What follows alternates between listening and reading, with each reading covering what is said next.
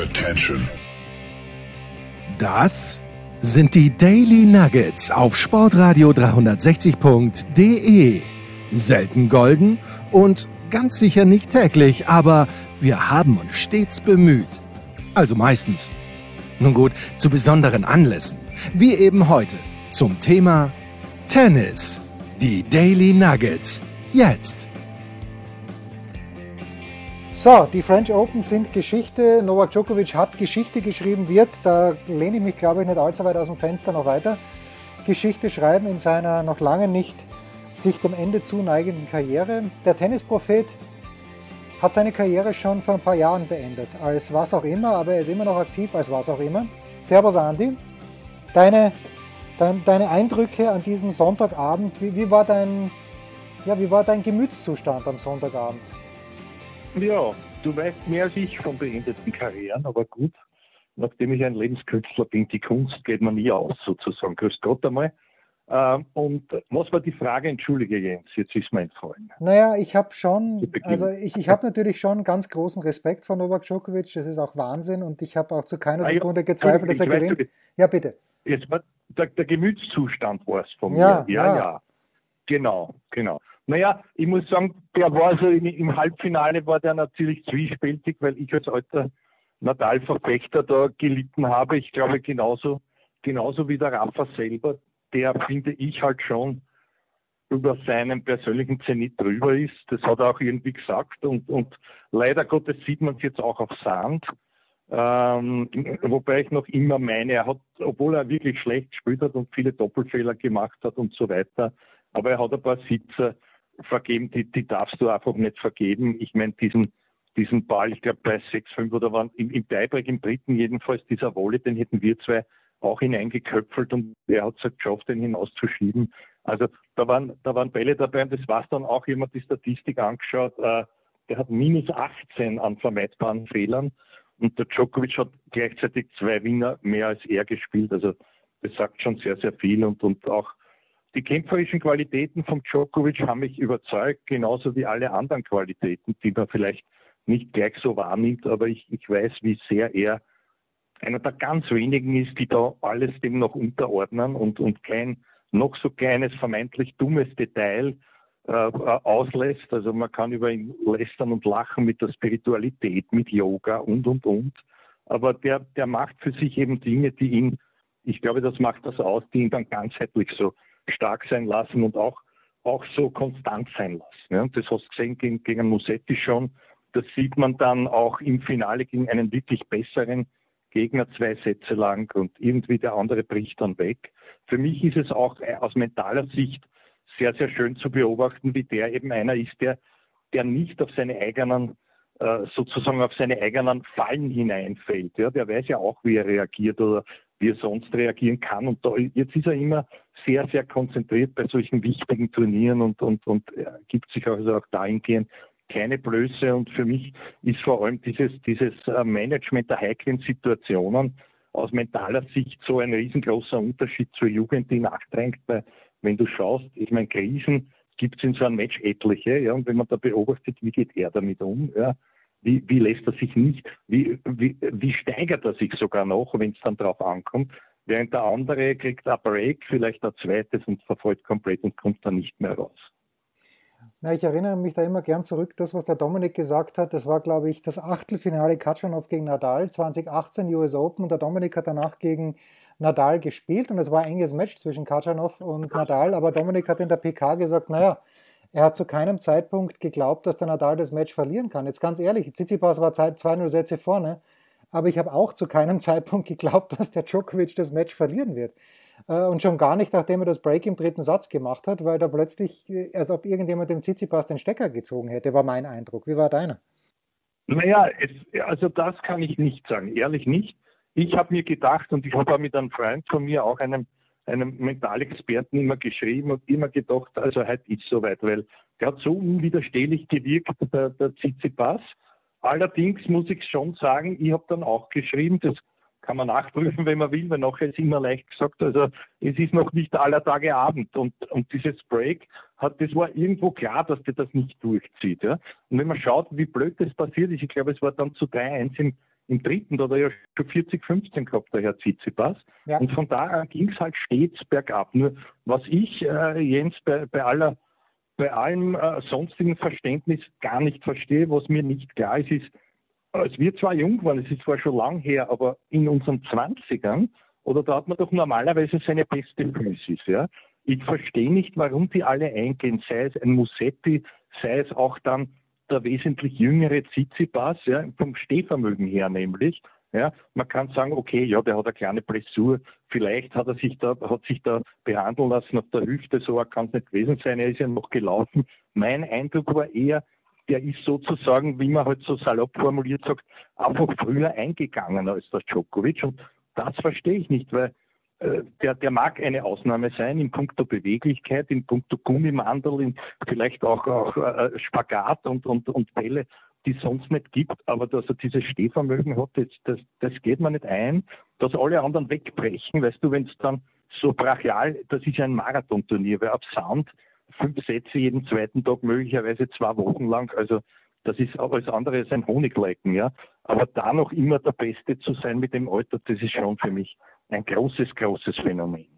Ja, es ist also, muss auch den Hut ziehen, das ist überhaupt keine Frage. Vor allen Dingen auch, dass er nach diesem Halbfinale gegen Nadal, dass er noch einmal eben zurückgekommen ist, weil das ist ja, hat er selber gesagt, das ist wie wenn man den Mount Everest, den Gipfel erreicht. Ähm, Im Basislager war der Tsitsipas jetzt schon, aber auf dem Gipfel war eben dann wieder nur der Djokovic und äh, ich habe mir bei Berrettini schon gedacht, okay, Berrettini ist jetzt nicht so der Wahnsinnsathlet, aber Berrettini musste nicht gegen Federer spielen, hat sogar vier ja, Tage Pause gehabt und ist dann trotzdem eingegangen wie eine Primel am Ende. Das ist, ist einfach erstaunlich. Ist, ja, ja, also das ist das, wo, ich, wo dann mein Verständnis endet, weil ich, ich weiß nicht, warum das so ist. Ja. Ernähren sich die schlecht oder, oder was lassen die für Aspekte aus oder machen sie vielleicht zu wenig Pausen? Ich weiß ja nicht. Ja. Das ist ja alles individuell unterschiedlich auch eben dem Körper und dem Gesamtpaket, was dem jeweiligen Spieler zur Verfügung steht, angepasst. Aber da, das verstehe ich halt nicht, wie einer wirklich jetzt schon mit 34 dann auch immer allen anderen sozusagen auf und davon läuft, die zehn Wochen lang oder zehn Tage lang, wenn er muss. Ne? Das ist so wie der Muster gesagt, der Muster hat, vielleicht ist das auch ein Geheimnis des Erfolges, dass ihn so ruhig sein ließ, weil der Muster, den Sauger, den habe ich eh schon öfter erwähnt, der hat gesagt, du für mich, das Match fängt an bei zwei Stunden. Und wenn ich hinten bin, zwei Null setze gegen Herrn Chang, ist mir auch egal, weil ich rennt zehn Marathons und der Herr Chang ist nach drei Marathons tot. Was soll mir passieren? Also, wenn du mit so einem Mindset, und ich, das glaube ich, hat der Djokovic auch, da hineingehst, dann ist es natürlich schon sehr hilfreich. Ne? Wenn es dann tatsächlich so ist, dass der andere zuerst umfällt. Ja, und ganz kurz noch Bezug nehmend auf das, was du zu Beginn gesagt hast. Niemals würde ich über irgendjemand Schlechtes reden, äh, der Yoga betreibt, weil ich glaube, das sollte jeder machen. Also das, ich äh, habe das ja auch äh, mal eine Zeit lang viel zu wenig natürlich gemacht, aber für Spitzensportler ist Yoga, das ist wie, wie der Königsweg. Also bei Bayern haben sie gelacht über den Klinsmann, wie er das eingeführt hat, aber ja. äh, das äh, ist, ist in, in, so vielerlei Hinsicht ist das, wäre wär das allen Spielern anzuraten. Ja, man muss ja, es müssen, ja. müssen ja nicht alle das gleiche Yoga machen, aber grundsätzlich die Idee, dass man da was komplett anderes macht, als auf Bälle zu prügeln, die, die halte ich für grandios. Ja, also das Yoga, das war nur so ein Beispiel, das war jetzt ein, ein Synonym für das alles, was er macht, was vielleicht nicht alltäglich ist, beziehungsweise sogar belächelnswert. Wir haben uns ja auch schon öfter lustig gemacht, weil er eben dann auch dazu neigt, sehr unpopuläre Dinge zu sagen, so wie quasi man kann Wasser heilend machen, wenn man, wenn, wenn man was draufschreibt. Und also solche Dinge, wo man sagt, okay, vielleicht sollte er lieber nichts sagen als so etwas. Da gehöre ich auch zu den Leuten, die das auch nicht verstehen. Aber das ist vielleicht auch eine Stärke, dass ihm das alles wurscht ist und er halt für sich selber aus allem das Beste herausholt, das er braucht. Gut, das trifft wahrscheinlich auch auf die Siegerin bei den Frauen zu, mit der, also äh, wenn du vor dem Turnier gesagt hättest, 30 Leute können, können das Turnier gewinnen, okay, Krejcikova hat davor gut gespielt, hat auch ein Turnier gewonnen, in dem Jahr schon, aber also Pavlyuchenkova, Krejcikova ist kein Finale, für das ich auch um vier in der Früh aufstehen würde. Äh, schön, dass sie es gewonnen hat, ich fand auch sehr bewegend immer diese ähm, ja, diese Referenzen an, an Jana Nowotna. Ich bin ein ganz großer Fan von Martina Navratilova. Schön, dass die auch da dabei war in Paris. Aber ist alles gut im Frauentennis, ist meine Frage. Andi, oder ist das ein schlechtes Zeichen, dass Anastasia Pavlyuchenkova, die nicht austrainiert ist, gegen Barbara Krejcikova, die eigentlich eine überragende Doppelspielerin ist, aber im Einzel es halt einfach mal so probiert hat, dass die beiden im Finale sind. Naja, du sagst wie immer sehr viel Richtiges und ich, ich würde das gar nicht schlecht reden, sondern ich würde es offener denn je sehen. Und äh, ich glaube, das haben wir ja auch gesagt im Vorfeld. Äh, bei, natürlich war sie auch bei mir nicht dabei. Ehrlich gesagt, ich kannte sie nicht einmal vom Gesicht her, den Namen öfter schon. Habe sie dann auch äh, wieder erkannt, dass ich schon irgendwo einmal gesehen habe. Ich glaube, es war in Linz, eben im Doppel.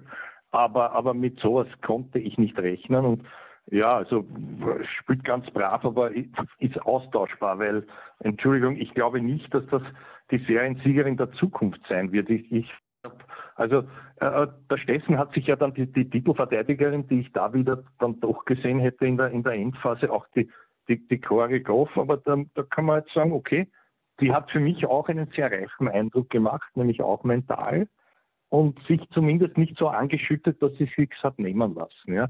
Weil du sagst ja schon völlig richtig, also auch die Frau Pavlyuchenkova, war, der man zwar immer irgendwo, wenn man ihr gut gesinnt gewesen ist, wünschen hätte können, aber eigentlich auch auf was hinauf. Ich kann mich nicht erinnern, vielleicht war es einmal in einem semi bei im Frühjahr, ja, als höchstes der Gefühle und da hat man schon gesagt, naja, ein Wahnsinn eigentlich und, und ihre Fitness betreffend, sie war schon erheblich fitter, das stimmt auch und sie hat dann, glaube ich, schon gelahmt, wie wir immer wieder sagen, auch nicht ganz respektvoll, aber, aber wenn es so ist, muss man das ansprechen, äh, die, die Blessuren und so weiter. Und für mich war, also ob, ob dieser, diese emotionale Rede war ja schon nach dem Halbfinale bei der bei der bei der Gajcikova und, und ja, da, also äh, dass sie das so durchgezogen hat, inklusive Finale, muss ich sagen, war gut ist aber auch der Pavlyuchenkova zu Schulden gewesen. Ich finde, das war kein besonders gutes Finale, ehrlich nicht.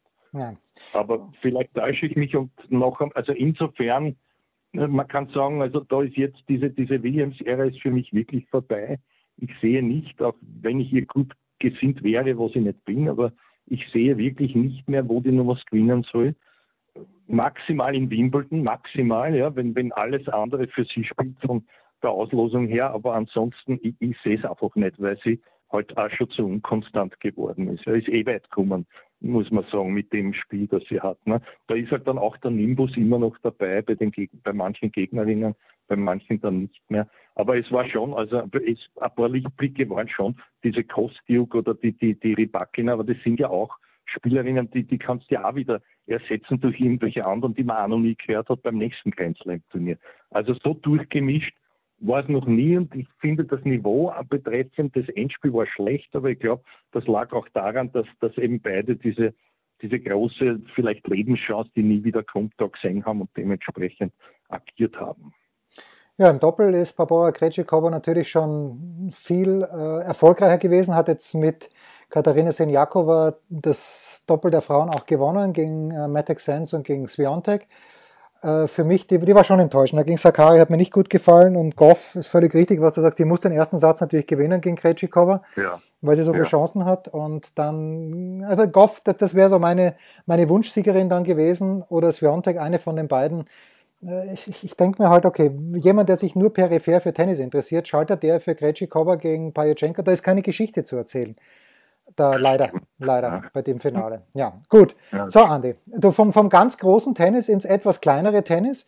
Du warst in Tulln und du warst sehr, sehr fleißig, hast mit mehreren, äh, nicht nur im österreichischen Tennissport, wichtigen Menschen gesprochen. Äh, mit wem magst du anfangen und warum? Ja, also ich, ich, würde, ich würde dich bitten, alle drei hintereinander zu spielen. Ich, also es ist so, ich habe mit Jürgen Melzer geredet, der ist bei, bei einem Challenger-Turnier, das in Tulln stattfinden wird. Ähm, das ist seit seit zehn Jahren der, der erste Challenger, der in Österreich in Szene geht, so ein Sprungbrett wieder für die eigenen Spieler, aber auch, dass sich natürlich da was tut, auch seitens des ÖTV, dass man dann Spieler fördern kann. Da ist dort eine Art, natürlich Sportdirektor und, und eine Art Galionsfigur. Es wird dann dort auch das Final Four der Superliga, also der Mannschaften stattfinden. Da tut sich einiges. In Thun beim Aubau ist das wunderschöne Location. Und ich habe gesprochen eben äh, mit dem, mit dem Ronny als großen Fachmann, der auch sehr, sehr interessante Dinge noch sagen wird, auch über den Djokovic und seine Unschlagbarkeit. Ja. Äh, dann natürlich mit dem Magnus Brunner, dem ÖTV-Präsidenten, der auch ein super Tennisspieler ist. Ja, da haben wir uns schon angekündigt, ob, äh, für die Doppel-Wildcard bei dem Turnier, die uns der Jürgen gibt. Wenn er nicht kann, spiele mit dir, Jens. Und na, Spaß beiseite. Und dann natürlich mit dem Jürgen selber, mit dem würde ich gern beginnen, weil da habe ich natürlich auch erinnert daran, dass er einer der wenigen war, die überhaupt den Djokovic auf Sand geschlagen haben. Noch dazu nach 0-2 Satz Rückstand. Das Ganze ist elf Jahre bereits her. Und ich habe den Jürgen speziell gefragt, äh, wo er die größten Verbesserungen sieht seither beim Joker. Was gibt es Neues? Wer wird wem in die Parade fahren? Wir blicken in die Glaskugel. Der große Jürgen Melzer hier in Multifunktion sozusagen. Seitens des ÖTV trifft man ihn in Tulln, aber natürlich auch als Spieler, Spielerherz. Jetzt möchte man hier eine Challenge etablieren. Mit welchen Erwartungen geht man von deiner Seite das an? Ja, für uns, für den österreichischen Tennisverband ist es natürlich schön, ähm, Mitveranstalter bei einem Challenger zu sein. Das war in meinem Antrittskonzept äh, drinnen. Also ich bin froh, dass wir das im ersten Jahr oder ja, dass wir das im Verband im ersten Jahr auch umsetzen haben können. Ich glaube, dass es extrem wichtig ist für unsere jungen Spieler auch die Möglichkeit zu haben, bei einem Challenger in Österreich äh, mitspielen zu können. Ähm, wir haben jetzt zwei mit dem in Salzburg und jetzt äh, da, wo jetzt wir auch wirklich dabei sind als Verband, äh, mit dem in Tulln für uns ist es einfach äh, ja, schön, dann auch über die Wildcards zu verfügen, einfach die auch so zu vergeben, wie wir das für richtig halten. Ähm, Tennis in Österreich braucht Turniere. Ich glaube einfach, dass jedes einzelne internationale Turnier, das wir veranstalten können, hilft unseren Spielern einfach weiter. Und das, äh, da müssen wir einfach schauen, dass wir dranbleiben und dass das nicht dem, das Einzige bleibt, sondern dass wir da eben uns weiterentwickeln. Mhm. Jetzt bist du natürlich eine ganz besondere Galionsfigur, warst selber auch noch in Paris vor kurzem im Einsatz, äh, bist sozusagen scheidend von der Profibühne. Sieht man dich hier vielleicht auch im Challenger oder nur, sage ich jetzt einmal, im Rahmen des äh, ÖTV Final Four der Mannschaftsmeisterschaft? Na, beim Challenger wird man mich nicht, wird man mich nicht sehen. Also ähm, beim Final Four hoffe ich, dass ich dabei sein, dass ich dabei sein werde. Ähm, wir werden einfach schauen, dass wir uns mit Irdening da qualifizieren und ähm, dann natürlich da aufschlagen. Aber jetzt spielerisch ähm, kann ich es mir nicht vorstellen. Sage niemals nie, aber ähm, im Moment habe ich es nicht geplant. Wir wünschen natürlich das Allerbeste. Eine Frage muss ich stellen. Wir stehen hier auf Sand. Der Sand von Roland Garros auch dir äh, in deiner persönlichen Karriere ein ganz besonderer gewesen. Schlanke elf Jahre ist es her, dass wir gemeinsam gejubelt haben. Als du den Novak Djokovic besiegt hast, äh, was sagst du denn zu seiner Karriere danach? Er hat ja damals gesagt, das war sowas wie ein Weckruf für ihn, wo er sich noch optimieren kann. Ja, also ich, man muss natürlich den Hut ziehen. Also der ist äh, drauf und dran, alle Rekorde zu brechen. Ähm, es fehlt ihm jetzt nur noch ein Grand Slam zum Rafa und zum, äh, zum Roger, dass er da auch wirklich äh, bei den 20 dabei ist. Ähm, das Niveau, das er gespielt hat, vor allem Halbfinale und Finale, war extrem hoch. Der hat überhaupt äh, nichts zugelassen und die erste Chance, die er eigentlich bekommen hat von beiden Gegnern, ähm, hat er eiskalt genützt und ähm, war gestern 2-0 Sätze hinten. Nachdem er aber den dritten gewonnen hat, war, glaube ich, ja, vielen, die sich in dem Sport halt auskennen, auch klar, dass er das wahrscheinlich am Ende auch gewinnen wird. Ähm, er ist nun mal im Moment der Beste. Ähm, ja, die Superlativen überhäufen sich da. Also der ist ja, im Moment knapp dran, unschlagbar zu sein. Und das, äh, auf dem Niveau ist das schon extra klasse.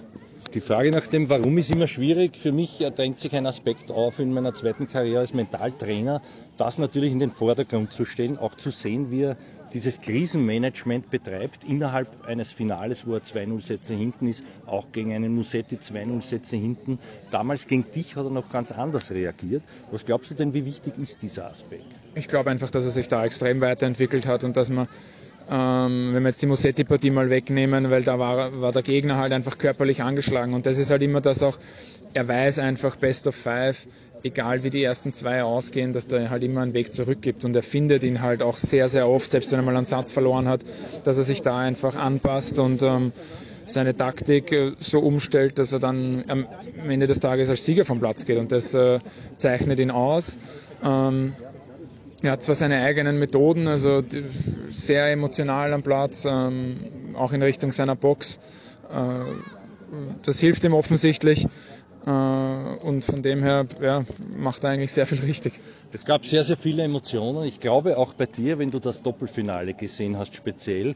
Äh, ein Teil deiner Seele ist sozusagen französisch, wenn man weiß, warum und wie.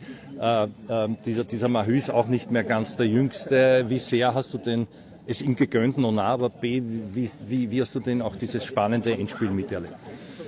Ich glaube, dass das einfach das beste Doppel der Welt ist, wenn die miteinander spielen. Herr Bermerhü, wenn die, wenn die auf ihre Partien kommen, ähm, sind die wahrscheinlich mit Mektic und Babic im Moment einfach die zwei, die das Doppelgeschehen dominieren. Und äh, ich kenne den Nico sehr gut, ähm, weiß, was ihm ein Sieg zu Hause bedeutet und freue mich natürlich extrem für ihn, dass er da äh, es geschafft hat, ähm, in einem sehr, sehr schwierigen Doppelfinale, wo es ganz knapp hergegangen ist und zweiter Satz im Tiebreak, da bist nicht weit weg, dass du das verlierst, wo du als klarer Favorit in das Finale gehst. Und ähm, das dann rüber zu biegen, ist natürlich, äh, freut mich extrem für die zwei. Mhm. Eine Frage äh, zu dir, zu deinem Abschneiden noch. Äh, sag niemals nie, war das schon das letzte Mal, kann man das sagen? Oder ist möglicherweise da doch im Doppel noch was geplant, vielleicht auch im Hinblick jetzt dann auf den Davis Cup, wo alle hoffen, dass wir dich vielleicht noch einmal sehen? Na, also es war definitiv mein letztes Paris. Ähm, was in den nächsten Wochen passiert, schauen wir mal. Es, eigentlich war geplant, Wimbledon und die Olympischen Spiele noch zu spielen. Ähm, das steht jetzt eigentlich noch am Plan. Und dann, äh, ja, wird's langsam, geht der Vorhang zu. Und ist auch gut so. Last but not least, noch geht der Vorhang nicht zu bei den großen drei. Äh, vielleicht noch ein Wort zu Rafa, vielleicht auch zu dieser generellen Ablöse kann man ja noch nicht sagen, aber um ein Haar wäre es soweit gewesen. Ja, um ein Haar, aber man redet jetzt schon von seit Jahren, dass halt diese Ablöse bevorsteht und im Endeffekt sind es immer noch die zwei und ich gehe davon aus, dass der Roger in Wimbledon, wenn er körperlich äh, halbwegs beisammen ist, dass er dort auch ein Wörtchen mitredet um den Titel. Im Moment sind die einfach noch ja, besser als die anderen. Und ähm, der Tsitsipas klopft jetzt schon sehr, sehr an da. Also da habe ich auch das Gefühl, dass sich der das zutraut und auch in wichtigen Matches da äh, als Sieger vom Platz gehen kann. Trotzdem, im Moment sehe ich keinen anderen als den Novak vorne, der da die Weltrangliste anführt. Danke vielmals, Jürgen. Alles Gute für den Challenge. Gerne. Kurzer Themenwechsel oder auch nicht. Äh, Thomas Munster, Paris-Sieger, wenn wir uns jetzt die gegenwärtige Situation anschauen speziell den Sieger Novak Djokovic, mit dem viele gar nicht so glücklich sind. Ich glaube, man muss mehr als den Hut ziehen vor seiner Leistung, die vielleicht auch nicht so spektakulär ausschaut. Wenn man jetzt das Finale an sich seziert, würde mir auch als Mentaltrainer-Kollege einfallen das Stichwort Krisenbewältigung im Sinne eines 0-2-Satzrückstandes, im Sinne eines äh, Emotionsmanagements auch, um eben dann noch erfolgreich zu sein. Ich finde, da hat er sehr viel voraus anderen Spielern, vor allem jüngeren. Wie siehst du dieses Thema? Ich glaube, der große Unterschied ist, und äh, das ist auch, das ist auch diesmal in Paris zum Tragen gekommen ist, zwischen Physis, Athletik und Technik, nämlich hoher Ballgeschwindigkeit, hoher Ballrotation beim Raffer, gibt es noch etwas anderes im Tennis, äh, das diesen Sport so attraktiv macht. Und das ist die ganze taktische Seite. Und äh, äh, in beiden Spielen hat, hat Djokovic sicherlich nicht ausgeschaut wie der bessere Athlet oder wie der bessere Aufschläger oder wie der bessere Volleyspieler, aber er war letztendlich der bessere Taktiker. Und äh, man hat gemerkt, dass beim, beim, beim Tsitsipas, äh, von dem ich wahnsinnig viel halte, weil das ist der einzige von der nächsten Generation, wo ich glaube, dass der verstanden hat, dass ein Tennisplatz so etwas wie ein Schachbrett ist, äh, dass der nicht an seiner nicht nur an seiner körperlichen Müdigkeit gescheitert ist, sondern der ist vor allem im Kopf müde geworden. Das heißt, er konnte dieses Konzept über einen längeren Zeitraum nicht durch. Und, und, äh, und der, der, der, der Nolle hat natürlich die, die Physis auf der einen Seite, aber vor allem er hat diese Dauerkonzentrationsfähigkeit. Mhm. Und diese Dauerkonzentrationsfähigkeit hat ihn letztendlich dann zum Sieg gebracht. Mhm. Jetzt haben wir einen Schlag entdeckt. Du hast zuerst gefragt, ich habe ihn dann erraten, was nicht so schwer ist, weil man sich ein bisschen auskennt, einen, den er geübt hat, hast du gesagt, seit Monaten, und zwar diesen Rückhandstopp. Mhm. Äh, wie hast du denn das mitverfolgt, auch als Nachbar von ihm in Mabea? Ja, das ist ein, ein, ein Schlag, äh, der so ausschaut, wie wenn er das so mit Talent und hin und das ist ein Schlag, den man genauso trainieren muss wie eine Vorhand und wie, ein, und wie eine Rückhand, weil da gibt es ein ganz ein kleines Zeitfenster sozusagen des Treffpunkts, um diesen Ball zu treffen, damit er auch mit der richtigen, mit dem richtigen Rückwärtsstrahl äh, kommt, egal mit Wind oder ohne Wind. Und der ist natürlich für, für, für jemand wie, wie äh, der Djokovic, der ein, ein, ein typischer Konterspieler ist, ist das eine ganz wichtige Waffe, weil äh, was immer unterschätzt wird, der, der Stopp ist, äh, ist eine Variante eines Angriffsballs in Wahrheit. Ja? Und das ist nicht der Stopp, wo man einen Stopp spielt, mit Rückenlage und sozusagen da hinten hängen bleibt, sondern, sondern, es, ist ein Ball, sondern es ist ein Ball, wo man als Variante des Angriffsballs spielt. Und wenn du jetzt dem, dem, deinem Gegner weite Wege an der Grundlinie gibst und du kannst diesen Schlag, ja, gibst sozusagen noch einmal einen, einen, einen sehr, sehr weiten Weg obendrauf. Jetzt bist du so wie ich doch Rafa etwas näher, glaube ich, kann man sagen. Äh, ist das schon vorbei? Für meiner, meiner Ansicht nach stellt es sich so dar, was er auch selber gesagt hat. Er weiß, er ist eigentlich über seinen Zenit, aber er versucht jeden Tag noch mehr aus sich herauszuholen. Das ist seine sensationelle Einstellung. Irgendwo hat das nicht gepasst, war das nur ein schlechter Tag oder was war das, dass er da doch untergegangen ist auf seinem ureigenen Terrain? Ich glaube, wir müssen das ein bisschen abstrahieren. Also es geht jetzt nicht mehr um Rafa gegen Roger und, und Djokovic. Ich glaube, dass der Nolle auch weiß, dass dieses Zeitfenster für ihn langsam zugeht, sondern es geht jetzt Rafa gegen Tsitsipas, gegen die jüngere Generation, die da kommt, Medvedev etc. etc., Rublev, äh, Dominik, äh, wobei der Dominik eigentlich für mich schon fast zu dieser Generation gehört, ja? ähm, sondern ähm, der, der, der, der Rafa orientiert sich ganz sicherlich, was kommt da hinten nach. Ja? Und das ist eigentlich seine, da, da sieht er das Gefahrenpotenzial. Ich glaube, gegen Djokovic kann er immer noch 1 zu 1, einmal, einmal Giegel, einmal Gogel. Ja? Mhm. Aber Generation dahinter wird für ihn schwierig. Und wenn du genau hinschaust, äh, die, die Top-Leute der nächsten Generation, nur um ein Beispiel zu nennen, servieren im Schnitt 10 kmh schneller als diese Generation. Mhm. Das ist viel. Das ist klar. Was würdest du als, als, als, äh, als Coach jetzt sozusagen dem Rafa raten, vielleicht auch in, in Hinsicht dieses Schachspiels? Djokovic ist selber die Idee mit dem Stop gekommen. Äh, vielleicht da noch was aus sich herauszuholen. Was ja auffällig ist, er spielt ja viel direkter, viel schnellere Punkte auch, äh, viel mehr Winner, die ihn dann aber wieder Fehler kosten. Ja, das war in Paris, darf man jetzt nicht vergessen, die Bälle waren sicherlich die schlechtesten Bälle für den Rafa. Ja. Der, der, Rafa braucht einen Ball, der per se ein bisschen leichter ist mhm. und mehr Drall annimmt, damit er seine Stärke, nämlich die hohe Rotation mhm. beim, beim, beim Topspin, dass er die ausspielen kann. Mhm. Diese Bälle waren sicherlich keine Hilfe waren sicherlich keine Hilfe für den Rafa. Das ist das eine Thema. Und das zweite ist, das, was der Rafa weiß, seit Jahren kultiviert, ist mehr ans Netz zu gehen. Mhm. Und das wird der Punkt sein in, in, in, in, in Wimbledon. Mhm. Und das kann wieder ganz anders ausschauen. Das würdest du forcieren, diesen Spielzug? Das macht er. Das trainiert er. Okay. Ja. ÖTV-Präsident Magnus Brunner recht überraschend, aber sehr erfreulich, dass ein neuer Challenger sozusagen ins Land zieht, und zwar ins Land Niederösterreich. Mit welchen Erwartungen äh, gehen Sie denn seitens des ÖTV da heran? Ja, für uns war es ein großes Ziel gleich zu Beginn unseres Amtsantrittes, dass wir ähm, wieder ein Turnier Format auf diesem hohen Niveau, Challenger-Format, nach Österreich bringen können. Das ist uns Gott sei Dank gelungen mit tollen Partnern, dem Land Niederösterreich, die gleich äh, zu Beginn äh, mit eingestiegen sind, die das Ganze äh, intensiv und professionell unterstützt haben. Äh, und dem TC Tulln. Und mit dem TC Tulln haben wir einen Partner gefunden, der das äh, souverän über die Bühne bringen wird. Ich möchte mich an dieser Stelle auch äh, wirklich bei den Mitgliedern hier bedanken, weil es ist nicht selbstverständlich, dass man für eine gewisse Zeit äh, auf den geliebten Tennissport vielleicht ein bisschen verzichten muss. Also von dem her herzlichen Dank an alle. Also es ist wichtig, dass wir wieder Turnierveranstaltungen auf diesem Niveau nach Österreich bringen und das soll ein Start sein. Äh, natürlich versuchen wir das auch weiter noch äh, auszubauen auf allen Niveaus. Und nach äh, Wien und Kitzbühel ist jetzt mit Tulln, mit dem Challenger, das drittgrößte Turnier in Niederösterreich. Wie sieht denn der Tennisspieler Magnus Brunner in Vorfreude auf das Turnier möglicherweise ein Starterfeld? Ja, der Magnus Brunner wird sicher nicht starten können. Doch nicht. Scheitert am Startgeld, oder? Genau, so kann man sagen, an der Wildcard. Ich glaube, der Jürgen wird mir keine Wildcard geben. Nein, also es ist natürlich äh, sensationell, wenn man hier ähm, als begeisterter Tennisspieler auch wieder Spitzentennis in Österreich zusätzlich eben zu Wien und, und Kitzbühel äh, haben kann. Das ist toll, das ist für jeden Tennisspieler aus der Region, aus ganz Niederösterreich, aber auch ganz Österreich sehr wertvoll und bringt den Tennissport einfach noch weiter voran. Ähm, und wir haben ja momentan unglaublich tolle äh, Zuwachszahlen auch im Tennis bei den Mitgliedern zu verzeichnen. Das ist sehr, sehr positiv, hängt äh, vielleicht mit Corona zusammen, hängt vielleicht auch mit dem Dominik-Team-Effekt natürlich zusammen, ähm, aber auch insgesamt einfach, weil Tennis ein fantastischer Sport ist und hier können wir in Tulln diesen Tennissport wieder auf, einen, auf einer neuen Art und Weise präsentieren. Mhm. Herr Präsident, wenn man sich sozusagen freut auch auf die zweite österreichische Garde, ein Rodionov, ein Novak und so weiter, ein Ofner, vielleicht äh, wie realistisch ist die Chance, diese hier zu sehen?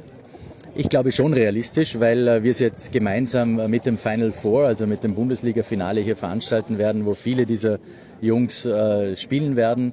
Ähm, und äh, deswegen ist dieses Zusammenlegen für uns auch so wichtig. Äh, und ich glaube, ein, ein gutes Omen, das äh, die Jungs auch nennen werden und entsprechend mitspielen werden. Wir hoffen es auf jeden Fall, weil es gibt ja nicht so viele Möglichkeiten, auf diesem Niveau entsprechend spielen zu können. Zu Hause in Österreich, wo man sich die Reisekosten erspart und anderes. Das ist auch einer der Hintergründe, warum wir das durchziehen und veranstalten möchten. Danke mich bedanke mich recht herzlich. Wie realistisch wäre die Chance im Doppel? Ich stehe auch zur Verfügung. Vielleicht ja, wir beide, gemeinsam ansuchen. Wir beide könnten vielleicht um eine Wildcard ansuchen. Fangen wir den Jürgen Melzer mal. Danke. Danke dir. Danke. Ein Fallrückzieher von der Mittellinie? Ein Skiflug über einen Viertelkilometer? Oder einfach nur ein sauber zubereitetes Abendessen? Unser Mitarbeiter, unsere Mitarbeiterin, unser Darling der Woche. So, da sind wir wieder. Der Tennisprophet Andreas Dürieu ist zurück aus Tulln, zurück nach Wien und jetzt tun wir uns ein kleines bisschen schwer oder auch nicht, den oder die Mitarbeiterin der Woche hm, zu, zu krönen, wenn wir uns nicht auf die French Open Champions stürzen, so oder so. Also es gab schon ein paar andere Kandidaten. Natürlich ist Djokovic äh, der logische Kandidat, äh, aber vielleicht sogar noch logischer, weil sie das Doppel auch gewonnen hat. Aber Andi, hast wem anders oder nimmst, nimmst die? Naja, ich, also für mich ist eigentlich die Frau Greitschikova, man kann, man, man wird sehen, ob das ein Zufall war oder nicht. Ich meine, der Djokovic wird man nicht böse sein, der hat eh schon alles gewonnen und den kann man auch nehmen. Und ansonsten hätte ich noch den gesehen, den du vielleicht nimmst, nur, äh, ja, also ich sag's noch nicht, aber ist halt ein Österreicher, der meines Erachtens nach eh dringend ein Erfolgserlebnis gebraucht hat, aber schauen wir mal, also ich nehme ich nehm die Frau Greitschikova, und bin dann gespannt, wenn du nimmst, lieber Jens. Naja, er war knapp davor, dass ich ihn nehme, aber die Art und Weise, wie das Halbfinale dann in Stuttgart gelaufen ist, äh, war schon ein bisschen strange, ehrlicherweise. Äh, ja, wir sprechen. Ich möchte dich noch fragen, Entschuldige, jetzt, äh, jetzt haben wir uns eher ein bisschen was erspart, weil ich glaube, den, den Ronny haben wir uns entschlossen, nicht ganz zu senden. Der hat ja viel länger gesprochen, als, als wir ihn gehört haben, aber aber jetzt diese Frage, du hast da einen näheren Bezug gehabt, wie hast du Stuttgart empfunden? Ja? Ich habe ja da, wir haben ja kaum was mitbekommen, auch nicht natürlich, weil, weil das sonst immer auf Eurosport war und jetzt irgendwo da fast geheim vonstatten ging auf, auf Servus TV. Ne? Ich glaube, in Österreich ist, also in Deutschland ist es auf Servus TV gekommen, in Österreich bin ich mir gar nicht so sicher. Naja, ja, das also, sage ich ja. Also, ich habe nichts viel gesehen, ich habe ein bisschen ja. den Rodionov nachgeschaut und, und habe mich jedes Mal aufs Neue gewundert, wie es das gibt, bei allem Respekt für sein Spiel, ausgerechnet auf Rasen. Aber darum frage ich dich jetzt, wie wirst du denn, wie war dein Gesamteindruck und speziell das? Ne? Naja, also Gesamteindruck war folgender. Ich habe mit Edwin gesprochen und äh, 250 Leute waren zugelassen. Und der VIP-Bereich ist einfach so schön in Stuttgart. Du kennst den auch, dass von diesen 250 ja. Leuten 238 eigentlich nur im VIP-Bereich waren und dann, und dann zwölf Leute auf der Tribüne gesessen sind. Das habe ich schon ein bisschen schade gefunden. Ähm, ansonsten war es grandios gut organisiert. Es war halt dann auch, wie ich fand, schon ein schönes Finale. Ja, dass du wirklich Finale hast, äh, Cilic gegen Ogier Aliasim, eben die gute Story, wo du Ogier Aliasim wieder nicht seinen Titel gewonnen und Cilic ist er wirklich, also Marin Cilic ist ein ganz, ganz netter Kerl. Äh, war ich dann ja. auch bei der Pressekonferenz noch dabei. Es war ein wunderschönes Turnier, halt wirklich schade, dass, dass also die Leute das jetzt nicht, ich glaube am Finaltag waren dann sogar 500 zugelassen, aber natürlich, da musst du zuerst dann die, die Mitglieder, die haben sich dann eh äh, auf die Tribüne gesetzt. Das, das fand ich ein bisschen schade, aber ansonsten war es... Also, jetzt frage ich dich ganz hart, war das sozusagen die Maße des Lebens für Herrn Rodionov oder war das schon noch irgendwo verdient, dieses Semifinale? Naja, also der Juri hat äh, in der ersten Runde gegen Köpfer gewonnen. Äh, Köpfer ist, ist aus aus Paris gekommen, hat da gegen Federer lang gespielt, der war wahrscheinlich noch nicht drinnen im Rhythmus. Werden wir ja sehen, der spielt am Dienstag in Halle gegen Zverev, da wird er wahrscheinlich auch nicht viel reisen, einfach weil der Zverev zu gut ist. So, zweite Runde gegen Gojovcik, da habe ich zugeschaut, da, da hat sich Gojo bei 3-2, glaube ich, im ersten Satz schon auf, äh, da hat er sich auf den Bauch gegriffen und bei 5-3 hat er dann aufgegeben, ja gut. Das letzte Match gegen, äh, das dritte Match, das er gewonnen hat gegen Demenauer, da hat er dann, ähm, da hat er gut gespielt, A, aber B war das extrem grenzwertig dann. Die haben so spät angefangen, da war es außenrum rutschig und da hat er sich ja auch wehgetan. Er hat gesagt, er ist, er ist hochgesprungen und äh, beim Aufkommen hat er sich die Hüfte gezerrt. Ja, und gegen Cilic hat er eigentlich gut gespielt. 4-3 im ersten Satz, hat, glaube ich, 40-15 gehabt, auch in diesem Spiel bei 4-3 und äh, muss dann das Break hinnehmen. Kriegt dann auch einen Break im zweiten Satz und dann hat er schon bei der Pressekonferenz hat er dann gesagt, naja, er hat äh, gemerkt, oder er hat, es wäre schon schwierig genug, wenn er gegen Cilic 100% fit ist und wenn er jetzt aber nicht 100% fit ist und äh, auch ein Break im zweiten Satz hinten ist, dann, naja, dann, dann hat er gedacht, dann, dann riskiere ich nichts und, und gebe einfach auf. Mhm. Und das war schon. Also was mir aufgefallen ist, er hat ja auch schon in Wien, kannst du dir mal gesagt, das war wahrscheinlich der schlechteste Tag des Chapovalo gefreut hat es auch nicht mehr, aber trotzdem, äh, man muss schon sagen, also gegen Linkshänder spielt er immer besonders stark, ja. Ja, ja, ähm, hat er auch äh, gegen Köpfer, wahrscheinlich, das habe ich nicht gesehen gegen Köpfer, ja. die, die, anderen Spiele habe ich gesehen. Das Weil war, der Linkshänder, Linkshänder, das ist immer so eine Geschichte, nicht? Und, und, und ja. Nein, Juri hat gut gespielt. Er hat mir auch einen sehr fitten Eindruck gemacht, also wirklich. Mhm. Und äh, ja, er spielt am Dienstag in Halle gegen Kohlschreiber. Ähm, zum Zeitpunkt unserer Ausstrahlung, wer uns, wer uns on Spot hört, der wird äh, die, ja, der, der kann sich dann auch anschauen. Das kommt auf Eurosport, wobei ich glaube, dass die wahrscheinlich am Center Court bleiben werden, weil äh, gleichzeitig, ich weiß gar nicht, wer da gleichzeitig spielt, aber ich glaube Rulev gegen Katschanov. Ja, mein Mitarbeiter der Woche, einfach weil ich ihn mag und weil er dann eine extrem nette Pressekonferenz, klar, wenn ich gerade Turnier gewonnen habe, mal ja, nette Pressekonferenz, natürlich Djokovic müsste es eigentlich sein, aber ist Marin Cilic, äh, ich mag den wirklich gern. Der ist witzig, der ist nett, der ist erwachsen, ähm, deswegen mein Mitarbeiter der Woche, Marin Cilic. Ja, dazu kann ich dir nur gratulieren. Ich erhole noch immer, da ist es furchtbar, wie schnell die Zeit vergeht. Gell? Ich habe ja erwartet, der wird noch 1, 2, 3 vielleicht kein Slam-Turnier gewinnen. Es war ihm nicht vergönnt. Aber das 2014 war auch schön damals, als er, glaube ich, auch den Federer geschlagen hat. Gell? Genau, im Halbfinale, leider. So, und ja, im Finale dann, dann Nishikori. Dann den Nishikori, aber da hat er gespielt, das überragendste Tennis. Und auf Rasen ist ja noch immer ein, ein guter Titel. Apropos Rasen, freue mich schon jetzt auf, auf die Rasenplätze. Ja. Das waren die Daily Nuggets auf sportradio 360.de. Ihr wollt uns unterstützen? Prächtige Idee! Einfach eine Mail an steilpass@sportradio360.de schicken und ihr bekommt alle Infos. Und versäumt nicht die Big Show. Jeden Donnerstag neu.